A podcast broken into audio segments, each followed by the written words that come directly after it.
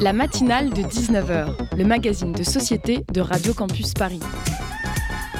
On y parle de sujets sérieux, de sujets moins sérieux, de ce qui se passe en Ile-de-France et de débats pas forcément consensuels. Tous les jours du lundi au jeudi sur le 93.9. Ce soir, dans la matinale, nous parlons des 10 ans de guerre en Syrie. Une décennie de violences atroces, un pays en ruine, un impact sur les populations dramatique, avec des chiffres vertigineux, près de 400 000 morts, plus de 11,5 millions de déplacés, de trop nombreux crimes contre l'humanité. Chaque jour amène son lot d'images insoutenables, dénoncées, condamnées par la communauté internationale, mais qui ne suscitent toujours pas d'action véritable sur le terrain. L'inefficacité et la paralysie de l'ONU sont de plus en plus flagrantes, montrant à quel point cette institution est inadaptée face à ce conflit. Les rares cessez-le-feu et résolutions humanitaires votées sont souvent vides de toute obligation ou sanction. La crise syrienne, c'est la honte de l'Occident, comme le titre le journaliste Antoine Mariotti dans son nouveau livre. Depuis dix ans, les souffrances et l'exil se répètent inlassablement. Une inhumaine normalité qui pousse la plupart d'entre nous à détourner le regard, à ne plus s'intéresser à ce qui se passe là-bas. Alors pourquoi se faire violence en se confrontant à tant de souffrances lorsque l'on ne peut rien y faire? Pour répondre à cette question, je vous invite à regarder de l'autre côté de la Méditerranée. Hier, on célébrait un autre anniversaire tragique, une autre décennie noire de l'histoire, celle des années 90 en Algérie, avec la journée nationale contre l'oubli des victimes du terrorisme lancée par le collectif Ajoie d'Algérie Mémoire. Les Algériens ont partagé et continuent de partager sur Twitter, sous le hashtag Mansinac, nous n'avons pas oublié, les histoires de torture, de décapitation, de viol, d'exil forcé, qui n'ont malheureusement épargné aucune famille durant ces années noires. Une vague sans précédent de libération des témoignages sur ce traumatisme collectif, collectif un besoin de se rappeler, de ne pas oublier 20 ans plus tard. Et c'est peut-être la leçon que l'on peut appliquer pour la Syrie. Se documenter, faire face aux horreurs que continuent à vivre les Syriens, c'est déjà le premier pas. C'est ce que je vous encourage à faire avec nous et nos invités ce soir, avant d'ensuite exiger de nos dirigeants de faire enfin passer en premier les principes d'humanité.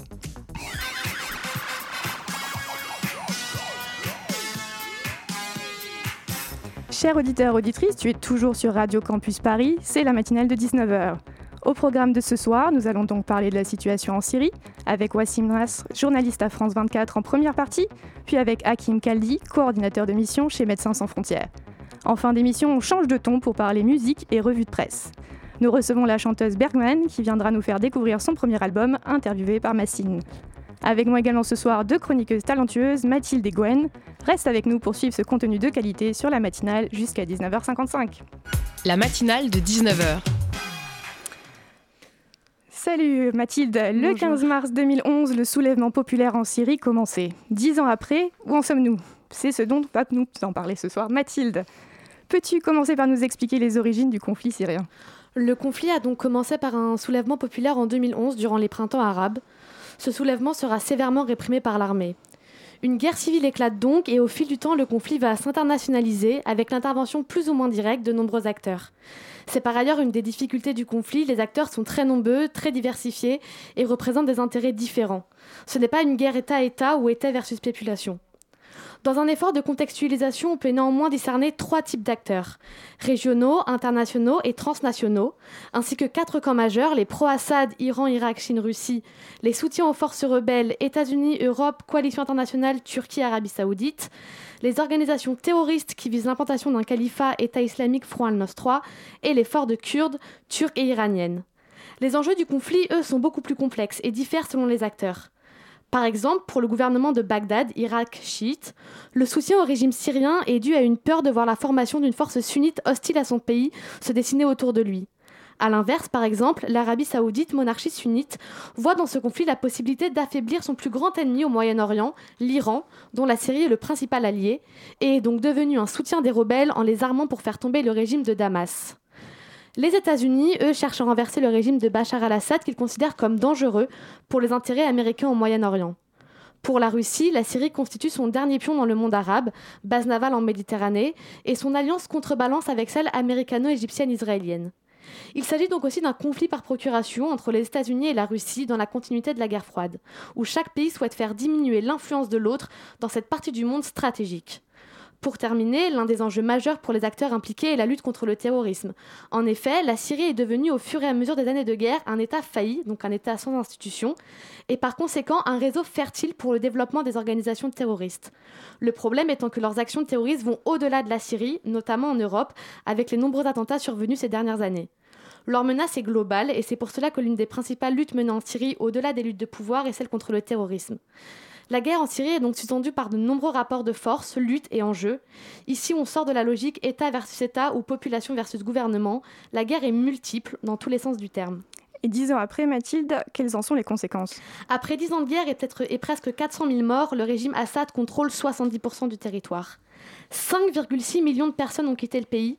Plus de 6 millions de personnes se sont déplacées à l'intérieur de la Syrie. La région d'Idlib est la dernière zone aux mains des rebelles et 2,9 millions de personnes y vivent encore un tiers des infrastructures ont été détruites. 70% des sous-stations du réseau électrique ne fonctionnent plus. Un rapport de la Commission économique et sociale des Nations Unies pour l'Asie occidentale et du Centre d'études syriennes font état de 15,5 millions de personnes n'ayant pas accès à l'eau potable en 2019. Une école sur trois est détruite et moins de la moitié des services médicaux, hôpitaux, cliniques, dispensaires fonctionnent encore. De plus, après 10 ans de guerre, le pays a perdu les deux tiers de son PIB pour arriver à 20 milliards en 2019 contre 60 milliards en 2010. Et du coup, comment on reconstruit le pays? Alors, c'est là que c'est très délicat. Selon les estimations russes et syriennes, la facture du conflit s'élèverait à 400 milliards de dollars, soit 20 fois plus que son PIB actuel. De plus, les sanctions économiques touchant le pays depuis 2011 sont toujours en place. Moscou, principal ailier du régime, a essayé de demander de l'aide internationale pour la reconstruction du pays, mais les Occidentaux refusent de débloquer des fonds s'il n'y a pas de transition politique réelle. Ils craignent que les fonds soient utilisés pour, pour récompenser les zones restées loyales ou qu'ils renforcent le pouvoir du régime Assad. Merci Mathilde pour cette chronique. Il ne reste donc plus qu'à espérer que les différents acteurs trouvent un terrain d'entente pour le bien de la population syrienne. La matinale de 19h sur Radio Campus Paris. Avec nous pour continuer de parler de la situation en Syrie, Wassim Nasr, journaliste à France 24 et spécialiste des mouvements djihadistes. Bonsoir Wassim et merci d'être avec nous sur la matinale. Bonsoir. Alors pour commencer, qu'est-ce qui a permis à Bachar al-Assad d'être toujours en place après, comme on l'a dit, dix années de conflit? Bah, il y a plusieurs facteurs, hein, en tout cas le facteur le plus, euh, important, euh, c'est le soutien iranien euh, qui a démarré dès, dès 2012 hein, et qui n'a pas, failli, et évidemment le soutien russe qui n'a pas failli diplomatiquement et qui est devenu beaucoup plus concret, on va dire matériellement, économiquement, dès 2015. Ça vaut aussi pour les, Iraniens. Donc ça c'est des facteurs extérieurs, mais il y a aussi le facteur intérieur, ça c'est du moment où la guerre a a duré, où beaucoup de sang a coulé. Il y a eu le facteur euh, communautaire qui a, qui a joué euh, au profit d'Assad, donc sa communauté euh, alaouite, qui, à force de, verser du sang et d'être dans cette configuration confessionnelle, se trouve soudée derrière, derrière lui. Et ça, c'est un facteur important parce que cette communauté-là est devenue dans une dynamique de, euh, on va dire, de, survie, parce que à défaut d'être euh, donc euh, les oppresseurs, comme ce fut le cas depuis que son père a pris le pouvoir, ils allaient devenir les opprimés. Et ça, c'est un statut qu'ils ne voulaient pas, voulaient pas avoir, donc ce qui, ce resserre les rangs et évidemment profitant donc encore une fois du soutien étranger qui était, on va dire, infaillible et jusqu'à aujourd'hui. Et vous avez commencé par, euh, par indiquer des facteurs économiques. Justement, sur, on parle d'économie. L'économie syrienne est au plus bas avec une dévaluation catastrophique de sa monnaie qui semble s'accélérer ces derniers temps. Mm. Euh, plus d'argent, les caisses de l'État sont vides. Est-ce que le régime peut vraiment survivre à cette nouvelle crise? Ben ça, c'est une nouvelle crise qui se, qui se profile là. Mais il faut imaginer aussi que euh, l'économie aujourd'hui en Syrie, c'est une économie de guerre, hein, donc de économie de guerre, de, petits seigneurs de guerre, euh, de trafic, entre les zones tenues par les Kurdes où il y a toutes les richesses, on va dire, euh, pétrolières, gazières et même agricoles, et tous les, tous les accords qui sont conclus à ce moment-là avec Assad, qui en a besoin pour faire tourner sa, sa machine. Mais la situation dans laquelle il est aujourd'hui est très très difficile. Donc si aujourd'hui l'économie syrienne n'est plus sous cette perfusion cette aide irano-russe, euh, tout peut très bien s'écrouler. Et ce qui n'a pas aidé aussi, euh, d'ailleurs, le, régime de Damas, c'est évidemment les sanctions euh, César et la situation au Liban, parce que la détérioration de la situation économique au Liban a un impact direct sur la Syrie, parce que tous les on va dire tout l'argent en monnaie étrangère du régime et de de sa clique, hein, pour vulgariser, se trouve dans les banques libanaises. Donc toute cette accumulation de facteurs n'aide pas du tout et on commence en tout cas à entendre des voix au sein même des populations qui sont euh, du côté du régime, de fait, hein, de par cette guerre, on ne peut pas se répéter, qui commencent à élever la voix en disant que c'est une situation qui est intenable à cause de la détérioration et de l'inflation et du Covid et des services inexistants et le fait que les, on va dire, les seigneurs de guerre au sein même de ce régime se nourrissent de cette économie de guerre, et mais en même temps, ils cannibalisent l'État. Ce qui n'était pas le cas euh, du temps d'Assad père euh, ou même pendant les premières années de la guerre euh, actuelle. Il faut se rappeler que ça fait dix ans, dix ans c'est beaucoup, ça cannibalise un État, ça gangrène un État et ça crée des économies parallèles et des, des seigneurs de guerre, encore une fois. Et justement, du coup, il y a une crise économique et on a vu que la coalition internationale a refusé de débloquer des fonds pour la reconstruction du mm. pays. Qu'est-ce que vous en pensez, vous? Et quelles sont les solutions qui pourraient être apportées pour pallier à ça? Bah, écoutez, après, la coalition, euh, si vous voulez, euh, il y a beaucoup d'argent aussi qui est mis dans les zones, dans les zones kurdes, dans l'administration kurde, parce que l'IPG kurde, il ne pourra pas survivre pareil sans la perfusion euh, euh, militaire et en argent euh, de, la, coalition.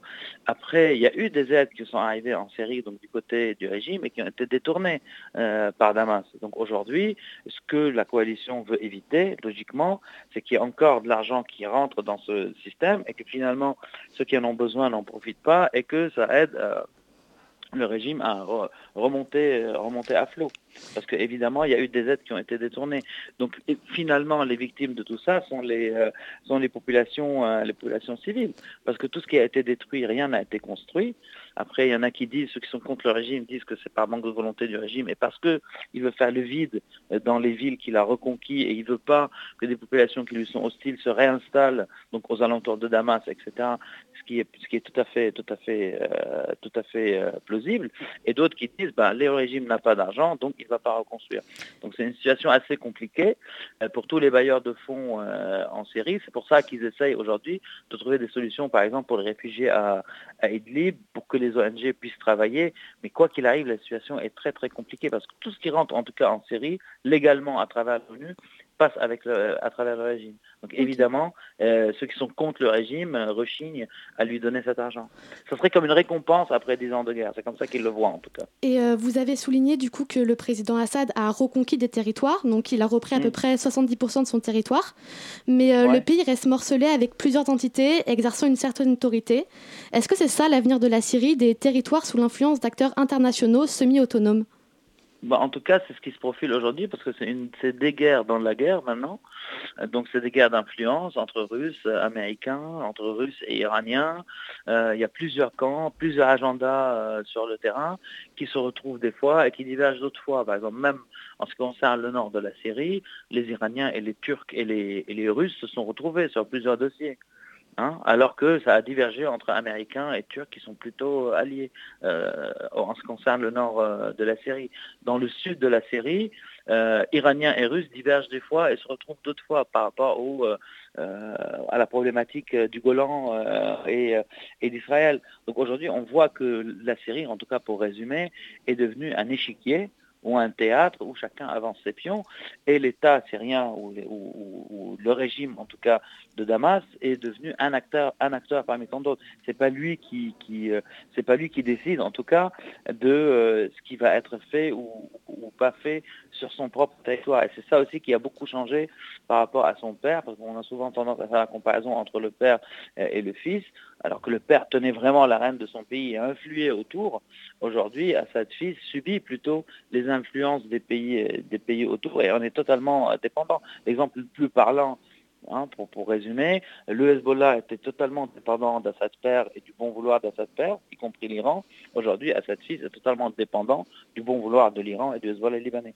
Donc la, configuration est totalement différente aujourd'hui.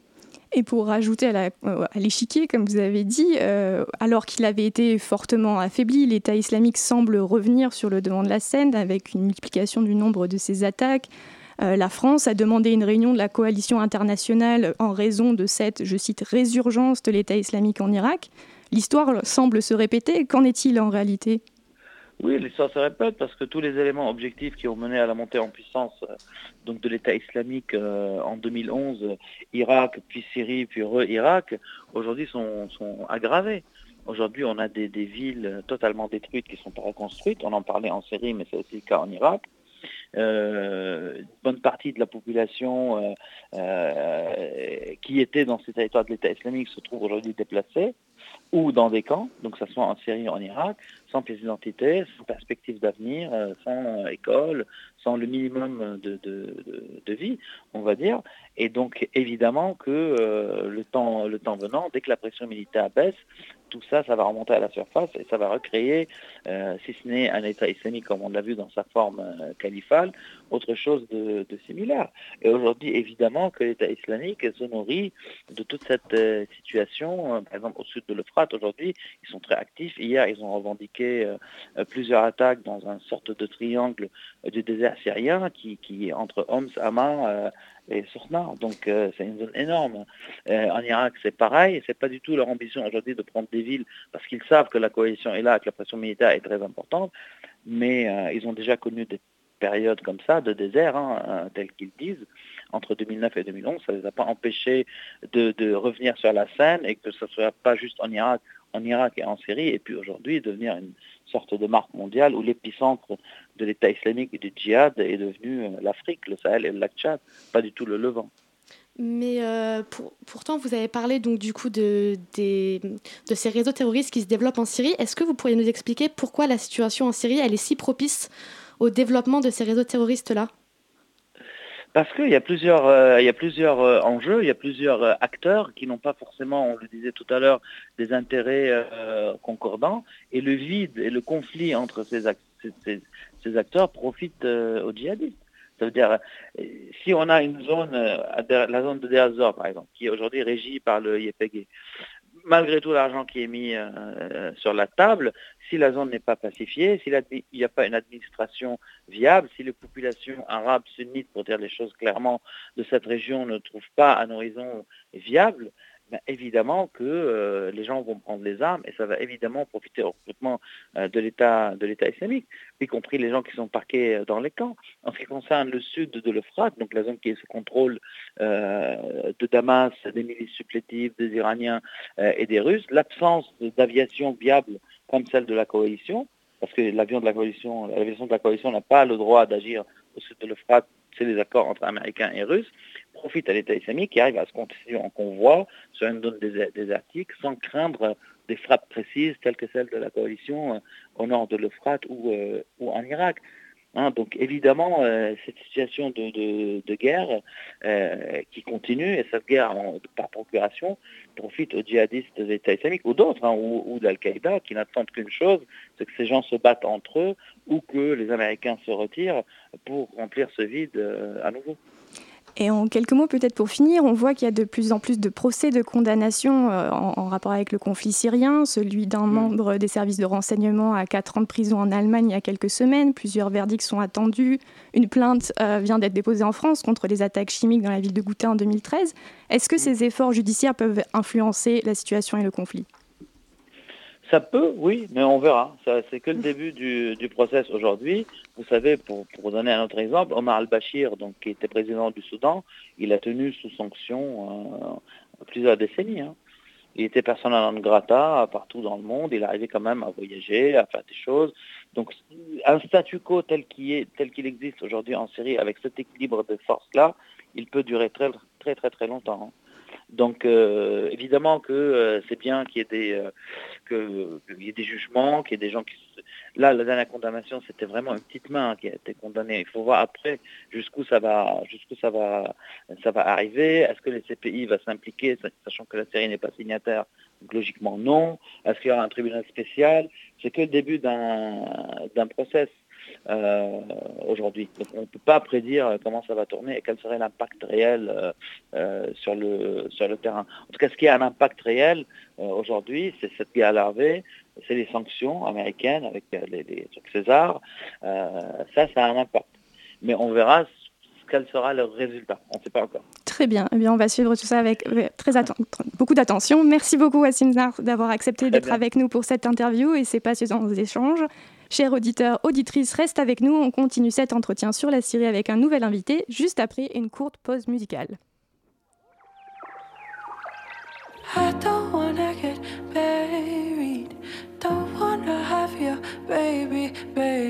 You say that I will change my. Maybe I will down the line. This shit is getting scary. You're pressuring me like crazy, it's crazy. Don't wanna live life in rewind. Having my future lay behind me and you. It's me or you. It's me without you. I think I'm better without you.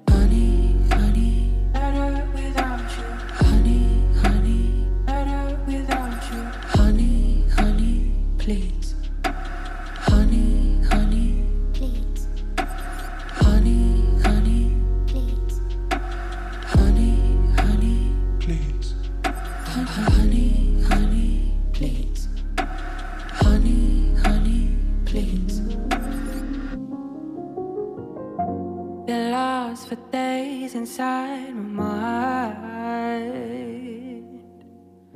Can't find a way to work it out. Cause I don't really want us to. But I don't really want us to break. Yeah, I can't let you go so soon. Even though I know there is no future for you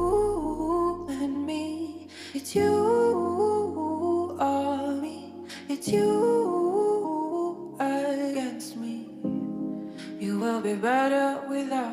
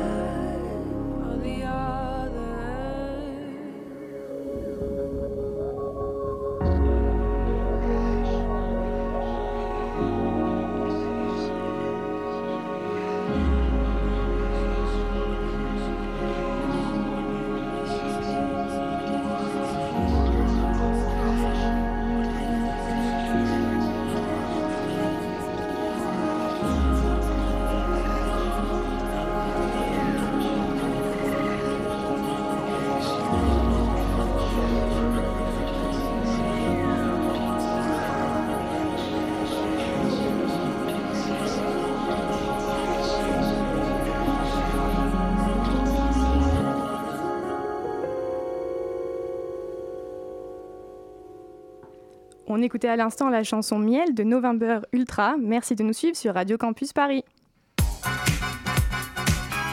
La matinale de 19h. Du lundi au jeudi sur Radio Campus Paris. Vous êtes toujours sur la matinale de 19h. Nous parlons de la situation en Syrie après 10 ans de conflit avec notre nouvel invité Hakim Kaldi, coordinateur de mission Syrie de Médecins sans frontières. Bonsoir et merci d'être avec nous. Bonsoir. Euh, Wassim Snar nous a bien expliqué comment la situation reste difficile en Syrie, des combats perdurent, des conditions de vie difficiles, des besoins grandissants. Alors à quoi ça ressemble la vie pour un Syrien en Syrie aujourd'hui? Ben, Aujourd'hui, la vie pour un Syrien, c'est euh, c'est de plus en plus compliqué parce que ça fait déjà 10 ans de, conflit, donc un conflit qui s'inscrit dans la durée. En plus de ça, euh, la Syrie connaît une crise économique qui a plongé pas mal de, Syriens dans la pauvreté. Il faut savoir qu'avant le conflit, on estimait que 28% de la population vivait sous le seuil de pauvreté. Et après le conflit, la Banque mondiale parle de, plus de 80% de la population qui, qui, vit sous le seuil de pauvreté. Dans les zones qui sont tenues par le gouvernement syrien, depuis l'année dernière, on a commencé à voir ce qu'on avait vu au tout début du conflit, c'est-à-dire en 2011 et en 2012, c'est-à-dire voir des queues de voitures qui euh, s'amoncellent euh, pour récupérer de l'essence euh, au niveau des stations essence. Et la même chose dans les boulangeries. Donc on voit aussi des queues de, Syriens qui, au quotidien, ben, vont essayer de, s'approvisionner avec, avec des produits de première nécessité, notamment le pain. Après, au niveau des zones rebelles, au fur et à mesure des offensives militaires successives qu'il y a eu ces deux dernières années notamment, on a de plus en plus de déplacés qui se sont euh, regroupés au niveau du dernier bastion rebelle qui est dans la province de Idlib au nord-ouest. Et en plus de ça, il y a des déplacés qui, qui sont des multi-déplacés. C'est-à-dire qu'ils ont été déplacés une première fois depuis leur zone d'habitation vers Idlib et ensuite, une fois arrivés à Idlib, au fur et à mesure qu'il y avait des offensives militaires, mais ils se sont vus encore euh, déplacés de nouveau. Et pour donner une image un peu plus globale aussi de, ce qui se passe en Syrie, donc ça fait 10 ans de conflit, 10 ans qui ont poussé 12 millions de personnes euh, à quitter leur domicile du fait de la violence liée au conflit. 12 millions de personnes, ça représente le déplacement de la moitié de la population syrienne. Parmi ces 12 millions de personnes, il y a 6 millions de réfugiés, dont l'essentiel, 3 millions et demi, ont trouvé euh, refuge en Turquie, mais il y a aussi 6 millions de déplacés internes. Qui fait que la Syrie est aujourd'hui le pays euh, qui présente le plus grand nombre de déplacés dans le monde. Et alors malgré ces besoins énormes, ces chiffres de déplacés énorme également. L'aide humanitaire reste limitée, des problèmes de financement, mais aussi des problèmes d'accès, de conditions de sécurité précaires. Hier encore, dans la province d'Idlib, un hôpital a été bombardé. Comment faites-vous pour apporter une assistance aux populations dans le besoin? Ben, nous, ce qu'on a fait, euh, ben, on a fait un peu comme ce qu'ont fait toutes les organisations internationales. À partir de 2014, euh, il y a eu des gros problèmes d'accès, notamment du fait de la violence à l'intérieur du pays. En 2013 et en 2014, il y a pas mal de journalistes qui ont été kidnappés. Il y a des humanitaires aussi qui ont été kidnappés. Parmi ces journalistes et ces humanitaires, il y en a qui ont été, euh, qui ont été assassinés. Du coup, depuis 2014, c'est euh, majoritairement les Syriens qui, à l'intérieur de, la Syrie, apportent cette aide. Nous, comment on fait? Ben, On était présents dès le début du conflit. Donc à partir de 2012, on a commencé à mettre en place des structures pour prendre en charge des blessés, notamment à Idlib. Et une fois qu'il y a eu ce pic de violence en 2014, ben, c'est nos collègues syriens, donc euh, du personnel MSF, qui a continué à mettre en œuvre les opérations de secours à l'intérieur du, euh, pays. Et euh, il y, a eu plus de 17 000 cas de Covid qui ont été confirmés en Syrie, parce qu'on parle un peu de, de, sanitaire, etc. Et avec une contamination qui est très rapide au vu des conditions de vie précaires de la population. Et du coup, quel est l'impact de cette crise sanitaire sur le pays et comment la pandémie a affecté votre travail à vous?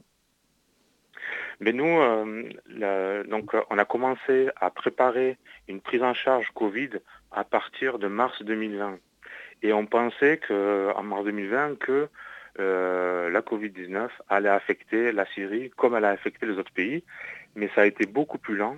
C'est vraiment en fin 2020 qu'il a commencé à y avoir un, nombre important de cas.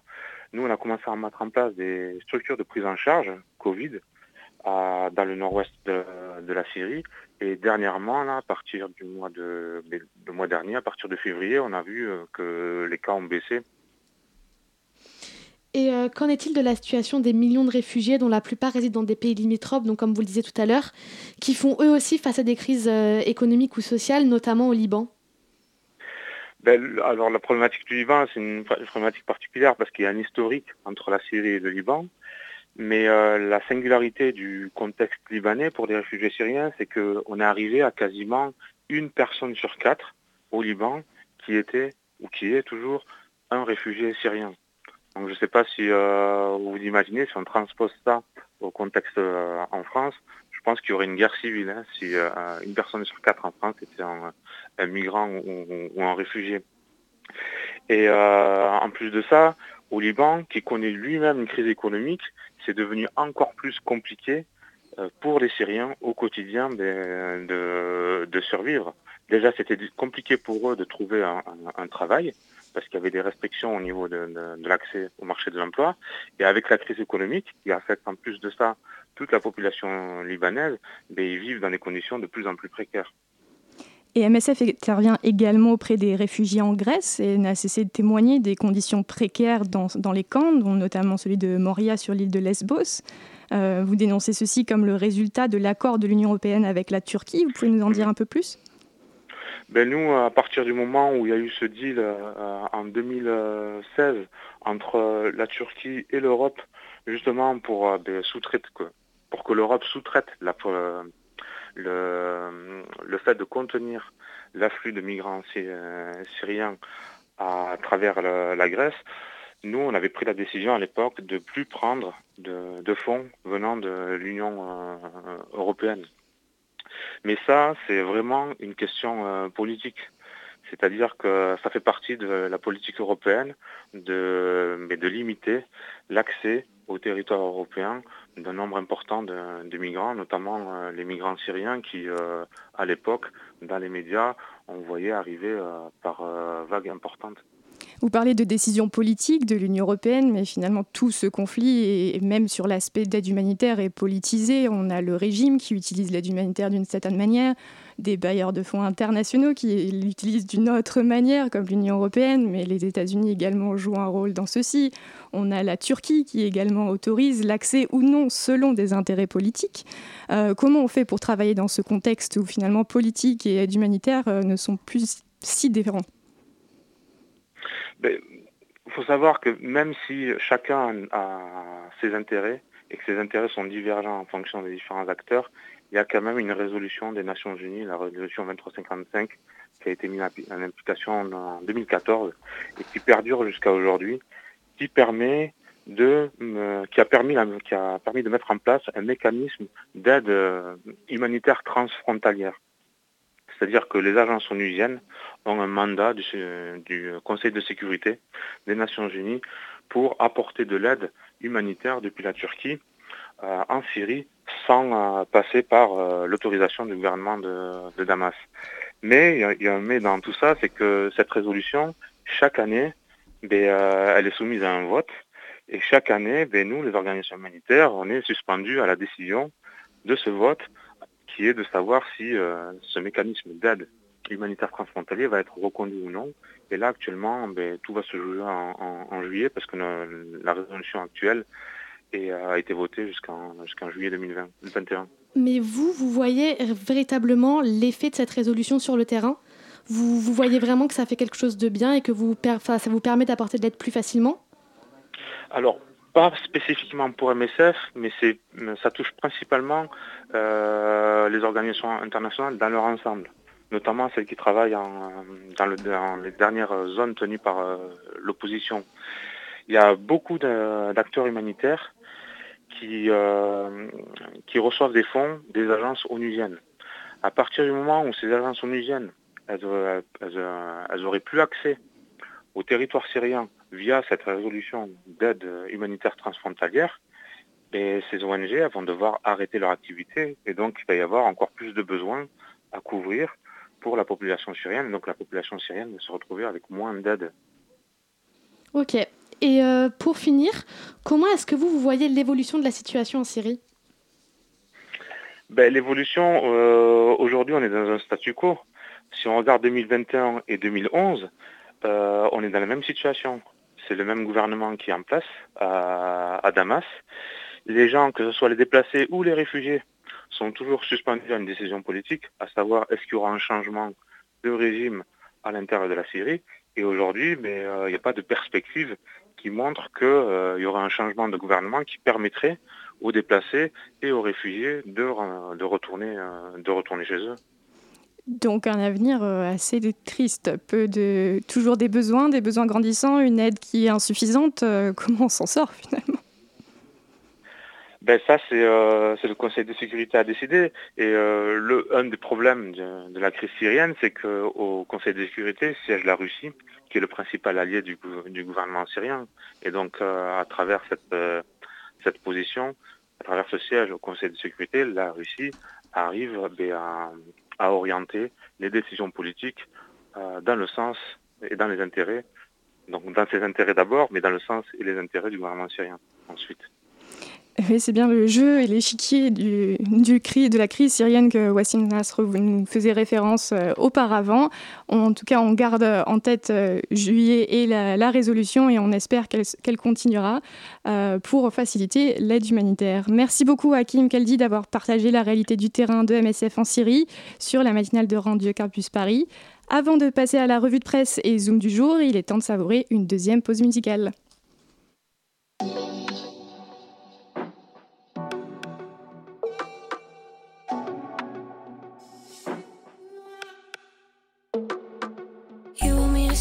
Feel bad for losing you, but I don't. Best decision ever made. Don't get me wrong, I can't lie for you, but I love me more. I love the love that I, I love the love that I don't worry for you, worry for me,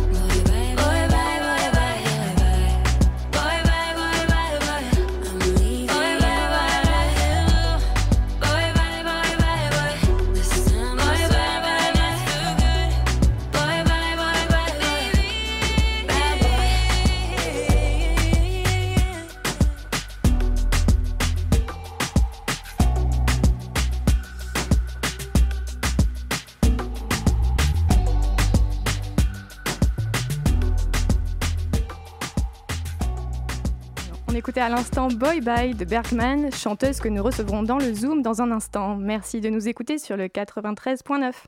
La matinale de 19h sur Radio Campus Paris. Et c'est l'heure de la revue de presse. Bonsoir Gwen. Bonsoir à toutes et à tous. Et on commence par le retour des marches pour le climat depuis vendredi dernier. Oui, cela faisait deux ans qu'on n'avait plus vu les militants de Youth for Climate marcher dans les villes pour réclamer plus de justice environnementale et sociale.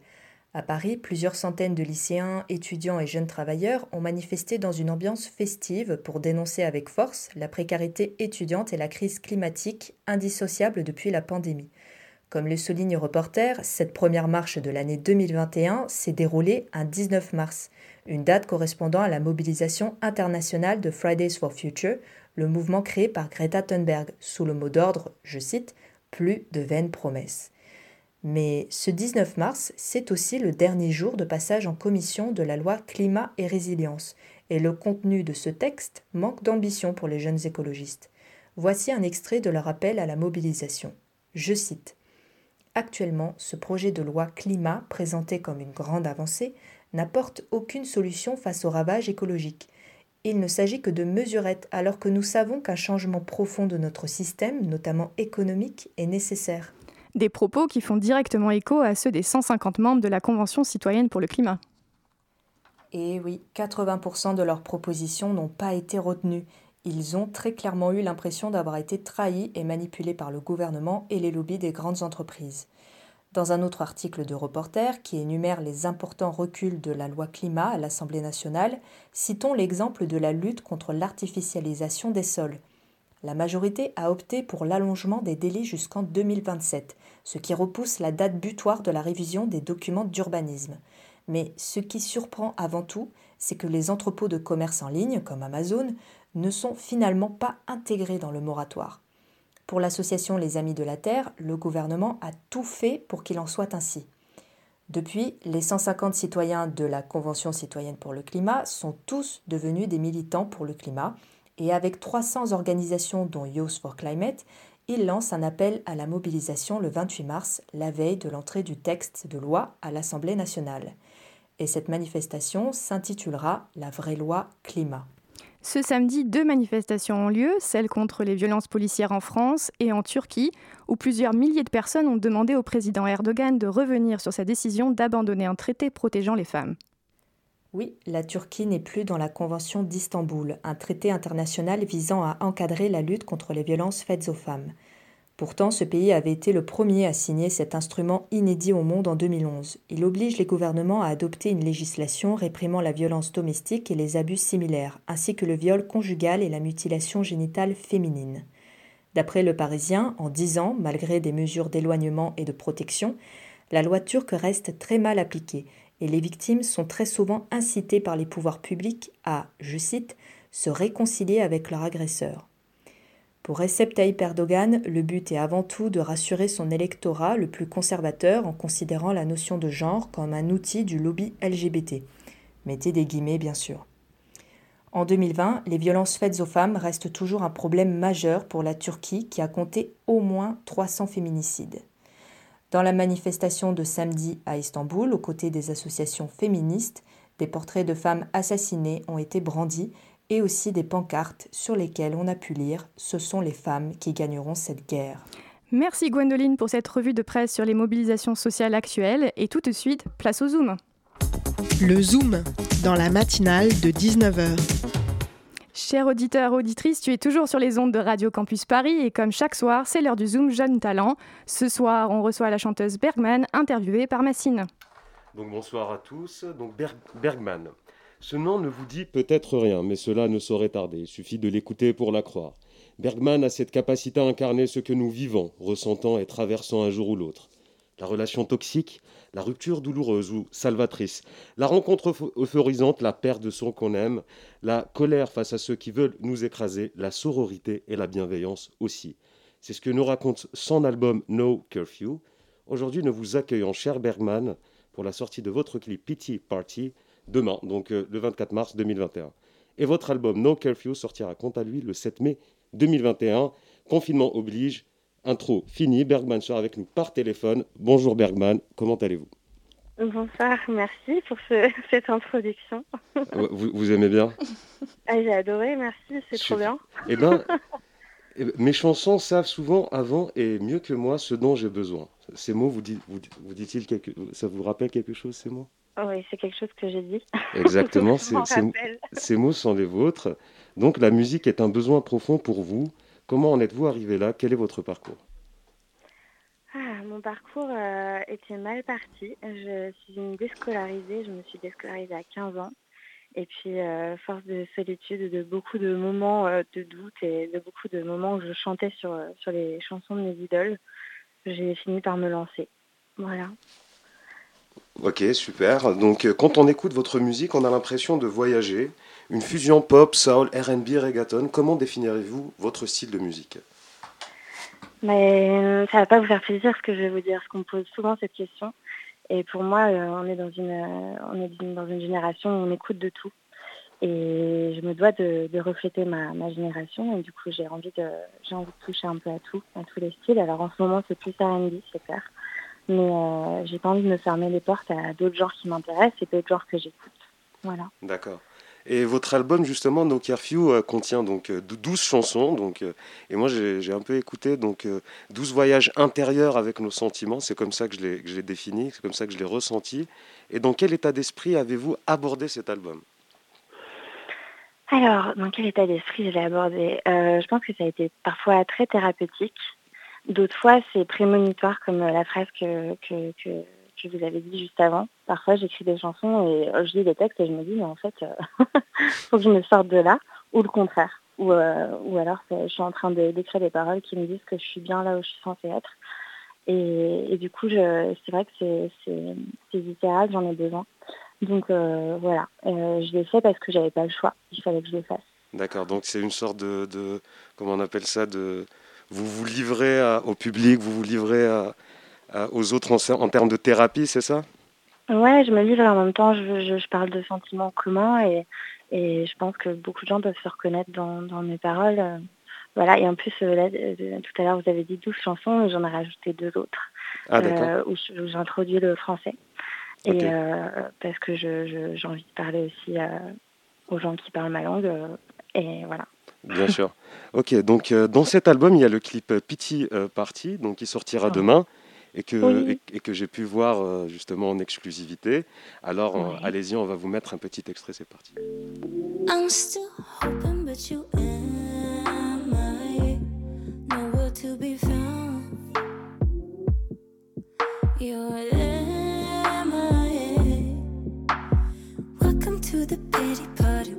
to the pity party. You don't gotta sign, just join in. Help yourself, we got a buffet. Grab a cookie and a hanky. And welcome to the pity party. Donc, euh, je, je, ne voudrais pas trop spoiler le clip. Euh, mais il est fort d'émotion parce que moi j'ai eu la, la, chance de le voir en exclu. Je vous laisse le soin de dire aux auditeurs justement de quoi ça parle, comment vous l'avez écrit et dans quel état d'esprit justement vous avez euh, écrit cette chanson particulièrement. Ça marche. Alors en fait, euh, juste un jour, j'étais en studio avec, euh, avec un des producteurs de mon album. Et en fait, on a appris qu'ils avaient perdu un de leurs amis proches qui est dans la musique aussi, que moi je connaissais pas du tout, Philippe Bizarre de Cassius. Et en fait, euh, il y avait une ambiance très très pesante et triste, pesante euh, pas, de manière trop négative, mais triste dans le studio. Et il fallait que malgré tout qu'on travaille. Et en fait, j'ai voulu écrire cette chanson pour les réconforter je me voyais mal écrire sur une histoire euh, de cœur ce jour-là. Donc c'est une chanson qui parle du deuil, mais aussi des manières euh, assez belles dont on se souvient de ceux qui sont plus là. Exactement. Donc euh, voilà. Exactement. Vous savez, ça, c'est, quelque... Jacques Brel disait que la, mort est une fête. Donc, Exactement. Donc petit parti. Voilà. Et pourquoi ce clip-là justement en premier? Alors ce clip-là en premier, parce qu'en fait j'aime bien que mes clips racontent une histoire, j'aime pas trop quand c'est quand, quand il se passe pas grand-chose, j'ai besoin de, de, lier un peu de cinéma euh, à la musique, parce que je suis férue de cinéma également. Et en fait, euh, j'ai écrit ce clip, j'ai réalisé celui qui va suivre aussi. Et en fait, euh, c'est la suite du premier clip d'une chanson que j'avais faite qui s'appelle Pay Attention, où, où, je, de manière complètement fictionnelle, hein, mais je tue mon ex. Et ça me fait beaucoup de bien. et du coup, on arrive à Petit Parti à son enterrement. ça commence à son enterrement. D'accord. Et, et, justement, No Curfew, qui veut dire euh, justement euh, couvre-feu, euh, donc qui est un clin d'œil à la situation actuelle. Pas de couvre-feu. Non, ça pas veut dire pas de couvre-feu. Ah, ça, veut dire, pas. Oui, pardon. Oui, c'est voilà, c'est ça. Pas de couvre-feu. Oui, c'est curfew qui veut dire couvre-feu. Justement, comment ça a impacté votre travail, le fait d'être avec cette crise sanitaire? Est-ce que, est-ce que déjà c'est un clin d'œil à la situation sanitaire? Bah alors déjà pas du tout parce que j'avais donné ce nom d'album, je l'avais validé bien avant. D'accord. Et euh, c'était plutôt pour parler du fait que j'aime pas trop me mettre de limites dans le travail. Ouais. Pardon. Mais par contre, euh, par contre, effectivement, il prend un nouveau sens et c'est vrai que moi, ça m'a beaucoup atteint ce, toute cette période parce que mon album a pris un an de retard sur sa sortie, ce qui n'est pas rien. mais voilà, on est là, on est ensemble. D'accord. Ultime question, ultime question. Pourquoi vous vous appelez Bergman?